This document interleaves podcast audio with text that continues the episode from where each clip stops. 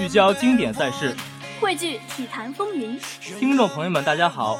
又到了每周三与大家相会的时候了，想想还有点小激动呢。这里是 FM 六三九七三每周三直播的体坛风云，欢迎大家收听今天的节目，我是林夕。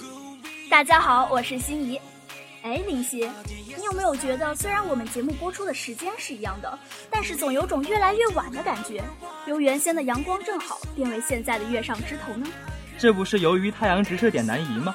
好了，打住，我们这可不是科普节目。好吧，那不管怎样呢，还要提醒各位，秋意渐浓，天气转凉，该加衣时就加衣，可别只要风度，不要温度。嗯，没错。不过想想以后我们节目的声音可能会在冬天的雪夜里回响，我也真是醉了。哎，你现在可别醉啊，我们还要为大伙播报体坛的最新动态呢。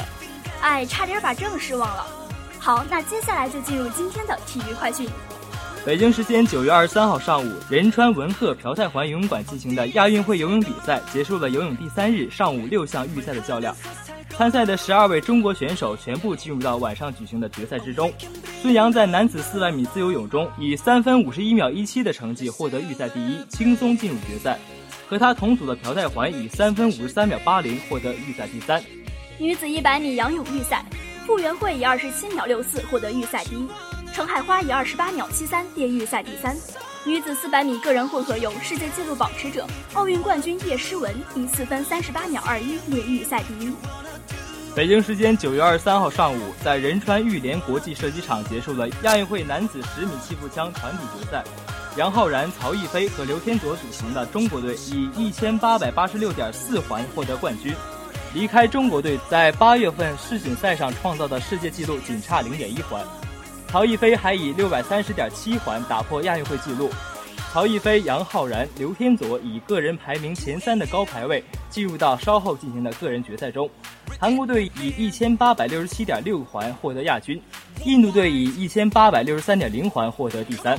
中国代表团申诉成功，女子射击十米气步枪团体决赛，毕思琳、吴柳溪和张彬彬组成了中国队以一千两百五十三点八环超世界纪录零点一环的好成绩夺得金牌。亚运会上，中国健儿们真是取得了不错的成绩呢。真心希望金牌能被我们中国队承包了。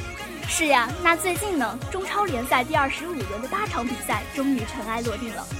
本轮中超联赛，我们有很多的故事值得回味，有很多精彩的进球值得回顾。没错，我们现在就为大家奉上本轮比赛的综述，敬请关注。这不得不说呀，BIG 三遭遇神剧情。同一个比分，雷同的过程，这又是怎么回事呢？在本轮比赛中，中超 BIG 三遇到了共同的麻烦，三强都遭到了对手的顽强抵抗，都是在比赛末段才最终取得比赛的胜利，连比分都是最经济实惠的二比一。D I G 三中，北京国安率先出场，他们在主场遭遇了天津泰达队的逆袭。比赛开场不久，金门虎就凭借安德烈的世界波首开纪录。好在随后的比赛中，贝祖拉乌梅开二度，帮助球队最终完成逆转。国安两度完成逆转，这样的接任霸气，足以让包括领头羊广州恒大在内的球队都感到胆寒。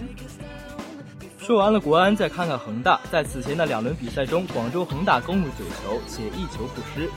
此番面对堪称恒大送分机的上海申鑫队，本该轻松获胜的比赛，却因为刘殿座的神勇发挥和一次意外的反击机会，差点被暴龙击败。好在郜林和于汉超在最后时刻连入两球，帮助球队逆转。在比赛中啊，主裁判的多次判罚遭遇双方不满，程耀东指导甚至在一次争议判罚之后给主裁判跪了。说起来，中国足球实力不济是多方面的因素共同作用的结果。您说，要是有一批优秀的裁判员，咱中国足球联赛的水平一定能再上一个台阶，不是？上海上港队和广州富力队的比赛更像是一场肉搏战。比赛从一开始，双方就屡屡利用战术犯规阻击对手的进攻，这样的非常规防守手段能这么频繁的用吗？这当然不能呀！无论是上港还是富力。都得在防守的体系建设上下点功夫，否则到了亚冠赛场，那黑衣法官给咱发牌，估计就得比发扑克还平了。上港队频频摸摸自己的口袋里，准备好给亚足联上交的罚款了吗？哎，说完这头上的，咱来看看咱们积分榜尾巴上那些为保级而战的球队。防守战激战正酣，保级战同样是硝烟四起。本轮比赛，保级军团都展开了绝地反击。哈尔滨伊藤队二比零完胜长春亚泰，实现了对后者的双杀。杭州和辽宁则展开了进球大战。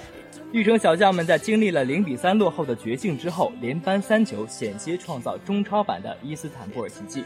可惜他们最终被辽宁宏运绝杀。这看来呀，年轻的杭州绿城要走向成熟还有一段距离。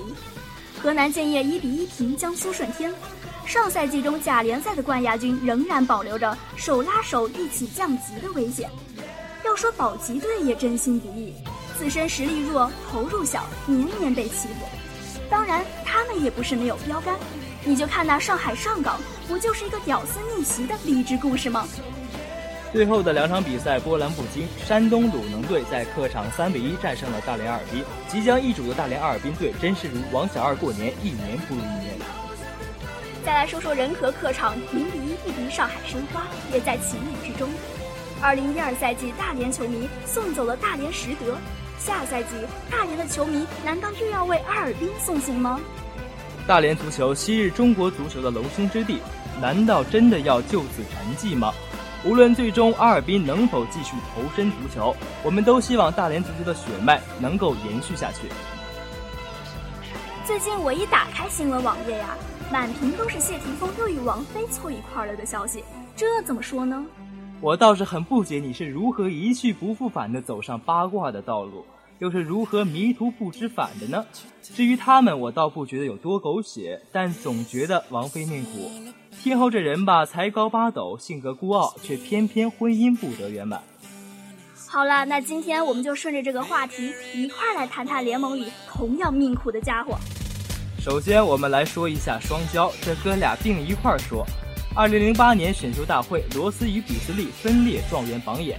这哥俩从当时来看，也都身怀绝技，玫瑰打法暴力，突破如风，一旦冲起来便像绝了血脉，像小彩旗一样，根本停不下来。至于比斯利呢，那也是怀揣全面身手，运动能力凶残，打法可三可四，亦是不可多得的良将。罗斯与奥登类似，一场重伤令他从 MVP 级变得迷茫。尽管罗斯肯定不会因此断送生涯，不过“王者归来”这四个字最近还是省省吧，以免遭黑呀。倒是比斯利，真是在用生命诠释 “no 作 no die”，以至于短短六个赛季过后便再无下家了。菜鸟赛季，比斯利机会大好，球队除韦德外再无良将，乃绝佳的上位机会。可万万没想到，偏偏比斯利菜鸟赛季便化身囧斯利，不走寻常路，令人叹为观止。嗨，比斯利，告诉我这两天跑哪儿去了？报告长官，我家的狗感冒了。纳尼？你家狗感冒了？干心一事？怎么没关系，长官？我家狗感冒了，所以我也感冒了呀。面对比斯利扑闪扑闪又率真的萌萌大小表情，莱利不由得败下阵来。类似这样的语录层出不穷，终于热火受不了他，短短两年后便将他扫地出门。这固然有招揽三巨头清理空间的缘故，但方式几乎是白送，仍可扣出真因。哈士奇捡了便宜装备后，操练了两年，发现也不好使，赶紧把这祸水送到菲尼克斯，在太阳稀里糊涂混了一年，比斯利又把工作混没了，这可怎么办呢？他只有重回热火拿份底薪了事，可这回连阿 King 都受不了他了。于是 NBA 史记有云：比斯利有吴勇身强体健脑残，征战六年足。最近这一周啊，要说体坛有什么大事儿，那可就不得不提到娜姐了。哎，你是说主持《快乐大本营》的马栏山马兰坡的谢娜吗？她有什么事儿呀？哎呀，可别这么无厘头，严肃点。我是说最近宣布退役的李娜。中国山东有蓝翔，中国网球有李娜呀。可是李娜居然要退役了，她的退役六连拍是感觉我的身体不能适应，所以要分开。也好，那么我去办网球学校吧。那接下来就为大家介绍一下李娜和她背后的老公江山吧。两届大满贯冠军得主李娜宣布退役消息，职业生涯正式宣告结束。回顾近十五年职业生涯所取得的成就，李娜是当之无愧的亚洲第一人，能够取得如此伟大的成就，一直在背后默默支持她的丈夫江山，功不可没。可不是嘛？作为李娜生命中最重要的人之一，曾经是职业高手的江山，未来有可能是名帅，或者是李娜事业上的重要一环，甚至是当家人。那他们是如何认识的呢？其实他们俩一九九五年的时候就认识了，他俩同是湖北网球队的队员。当时江山是中国网球青年队的主力，而李娜还是湖北二线队的小队员。江山当时是国内的顶尖网球选手，曾夺过全运会团体金牌、混双金牌。那时李娜只是一个十五六岁的小女生，她将江山视为自己的欧巴。当时李娜与江山配对混双，朝夕相对，对江山的仰慕也渐渐转化成爱意。重点来喽！有一年情人节，率直的李娜送给了江山一盒巧克力，试探对方的感情。之后，江山和李娜就走到了一起。不过，根据规定，运动员是不能谈恋爱的，于是两人的感情只能在地下进行。当时，就算是江山最好的哥们儿朱本强也不知道两人拍拖的事情。二零零六年一月二十七日，李娜和江山步入婚姻殿堂。二零一四年，李娜获澳网公开赛冠军后说：“谢谢他放弃一切，只是为了陪伴我旅行参赛，成为我的练球搭档。另外还有就是收拾球包、拿球拍等等。”他可是要做很多事情的。的确，在李娜的职业球员生活中，江山扮演了多种角色：丈夫、陪练、教练、心理咨询师，甚至是出气筒。能将一位顶尖球员照顾得无微不至，江山有自己的法宝绝招。李娜曾透露，如果不是江山陪她比赛，她可能打两三站比赛就想溜回国了。等到他带我的时候，我就跟他说，我随便打多少个比赛都无所谓。二零零八年三月，李娜因膝盖积水到德国慕尼黑进行手术。当时李娜心情非常不好，经常发脾气。这段时间，江山一直陪着李娜，他不仅默默忍受着妻子的脾气，而且为了李娜，江山还变成了一个职业大厨。近十五年的职业生涯中，李娜和江山值得回味的瞬间数不胜数。不过天下无不散之宴席。由于生病的困扰，李娜不得不遗憾地宣布了自己的退役决定。但退役后的亚洲一姐不会彻底离开网球，她还将创办网球学院，为网球发展贡献自己的力量。另外，她还将热心于公益事业，而这一切的过程也都将有丈夫江山的陪伴。说到李娜退役呀，是本周大事件拉开帷幕的序曲，但同时呢，也是各大品牌微博借光 PK 的重头戏。只能说，为了过上一个不加班的周末，他们也是有够拼的。我们一起来看一下他们对李娜的评价吧。首先是猎豹清理大师，真正的大师从来不会因为退场而失色。耐克，敢出头的鸟才配飞更远，向飞翔了十五年的出头鸟致敬。春水堂，人生的上半场你是球迷的女神，人生的下半场你是江山的女神。祝福娜姐早生贵子。昆仑山雪山矿泉水，李娜退役不是告别，只是换一种方式所向披靡。伊利，从一个单纯喜欢网球的小女孩到世界瞩目的网坛明星，一路走来，坚毅的身影和付出的汗水，都使得李娜这个名字深刻在我们心中。今天，她将告别赛场，迎来新的人生风景。这不是结束，而是新的开始。祝福娜姐在新的人生旅途中灿烂绽放。联想，你曾用拼搏与汗水荣登巅峰，也曾用微笑和成绩回应质疑。今日的你将满载辉煌与幸福，踏上另一条征程。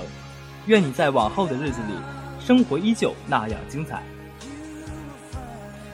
虽然娜姐的体育生涯结束了，但她个人的美好生活还在继续。中国的体育精神依旧生生不息。是啊，我们的节目也是如此。那今天的体坛风云呢，到这儿就要跟大家说再见了。